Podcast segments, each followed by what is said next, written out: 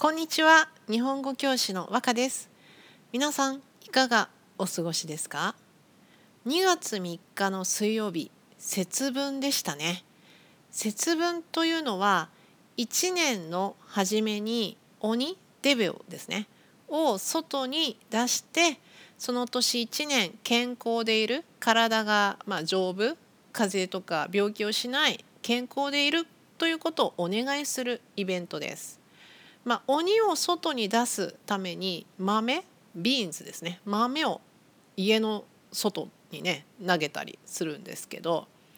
この節分ってねまああの今でもね子供がいるお家ではやりますよね。あのもちろんその2月3日とかね1年の初めではないまあ、1月1日がお正月なんですけども昔のカレンダーですか旧暦と言いますけども、まあ、月のカレンダーですね。では2月がお正月ですよね。だから中国とか韓国とかベトナムもかな。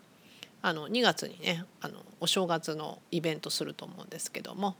まあ今日本では1月1日がお正月になってますが今でも2月3日の節分はねえー、豆をまいてね、えー、イベントしてます。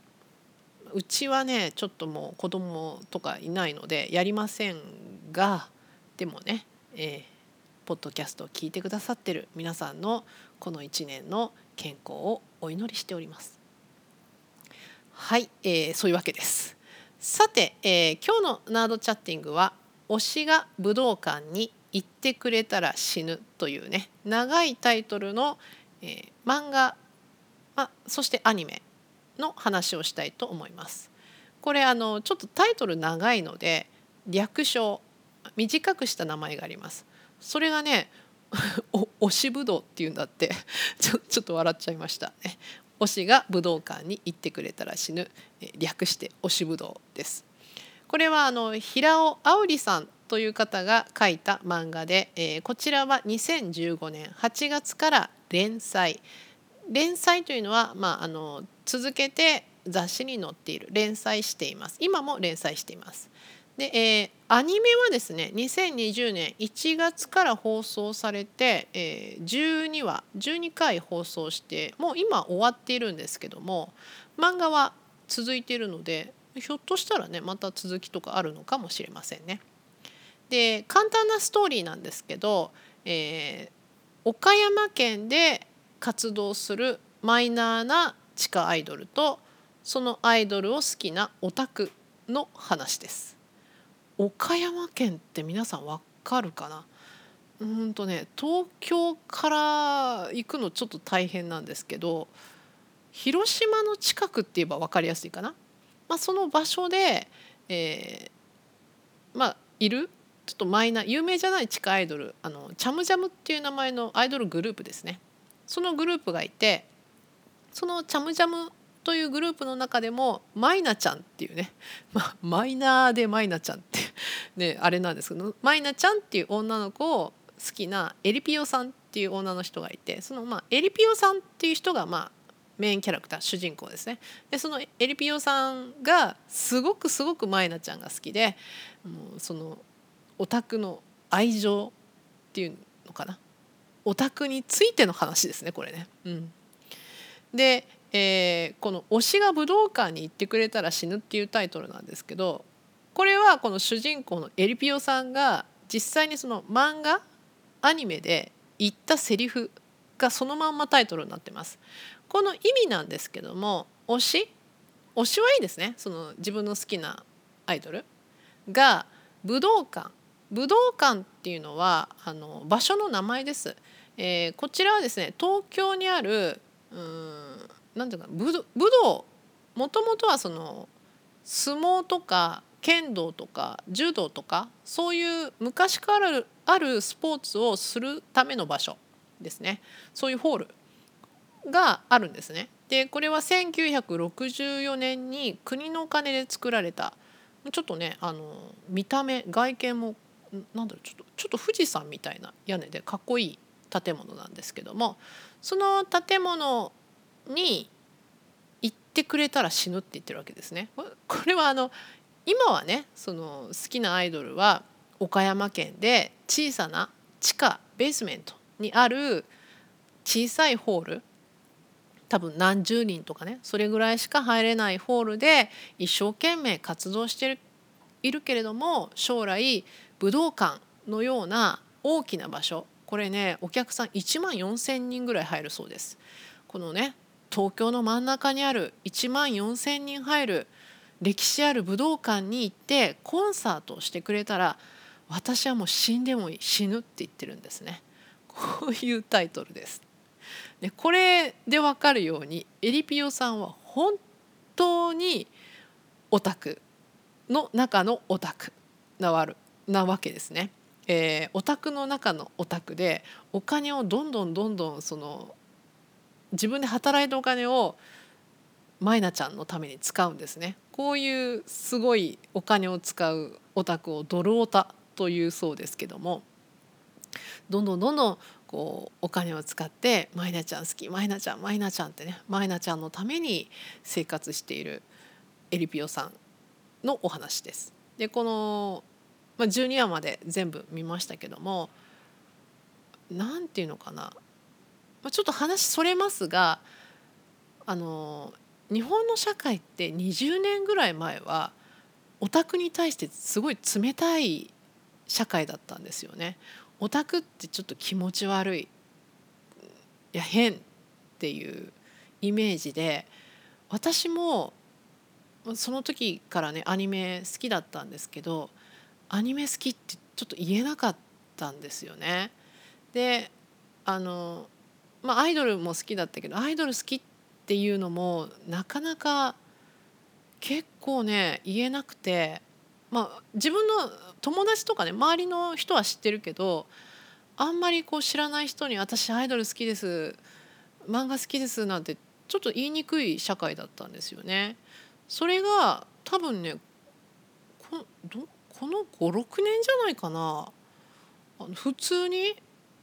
推し活っていう言葉が出てきて推し活っていうのはその好きなアイドルとか漫画とかまあ何でもいいんですよ。歴史とかでもいいけどそういうものに対して見に行ったりコンサート行ったりグッズ買ったりするのを推しの活動推し活って言いますけど推し活っていう言葉が出てきて普通にあのあそうなんだって変な感じじゃなくて受け入れられる社会になってきたなと思うんですけどこのね漫画2015年からやってるんですよね。だからこの漫画があオタクっていいねっていうイメージを社会に作ってくれた一つになってるんじゃないかなと思いますね。その他にも例えばこのテレビに出てくる有名人女優さんとかアクター男優さんとかそのアイドルの人もそうなんですけど「あ私アニメオタクですよ」とか「歴史オタクですよ」って普通に「何々オタクです」って使うようになってきてオタクのイメージがこう、うん、なんか良くなったなっていうのは本当に思います。でそのこの漫画、まあ、アニメなんですけどもその中にもねあオタクって素敵だなって思うシーンがいくつかあって、えー、一つはですねそのエリピオさんじゃなくてエリピオさんの、まあ、オタクの友達ですね熊佐さんっていう男の人がいるんですけどこの人がね、えー、自分の好きなアイドルグループの子がチラシを配ってるとこに会うんですね。チラシっていうのはフライヤーですかあの、まあ、ちょっと有名じゃないアイドルだからお客さん集めるためにねこう何月何日どこどこでコンサートやりますっていうその紙チラシを配ってるわけですね。でそこに会って「あ熊佐さん」って言ってこうお話しするんですよ。もうね何回もずっとずっとコンサート来てるからもちろん名前も顔も知ってるんですよね。でその時に熊佐さんはお話しするんですけどまあじゃあもう行きましょうかってその場所を離れるんですね熊佐さんから。で普通だったらそんなね推しと話せるんだったらもうずっと話したいと思いますよね。でもね熊佐さんはあのチラシ配りの時にあんまりお話しするのは良くないですからって言って自分から離れるんですよね。なんかちょっと良くないですかこれ？ねあちゃんとあ仕事は、ね、邪魔しちゃいけないなと思ってるわけですよ。もちろん自分だってお客さんだけどそのアイドルはもっともっとたくさんのお客さんに来てもらうためにチラシを配ってるからね。そういうのをちゃんと分かって自分から離れる。これすごいいいいいオタク。ねすごいいいオタクだなって思いましたよね。であとこのエリピオさん。エリピオさんもあの、まあ、同じような、まあ、シーンがあるんですけどもその推しが武道館に行ってくれたら死ぬっていう話をしたその後ですね。その後にあの普通普通じゃないけどねまあある人が「推しを独り占めしたくないんですか?」って質問するんですよ。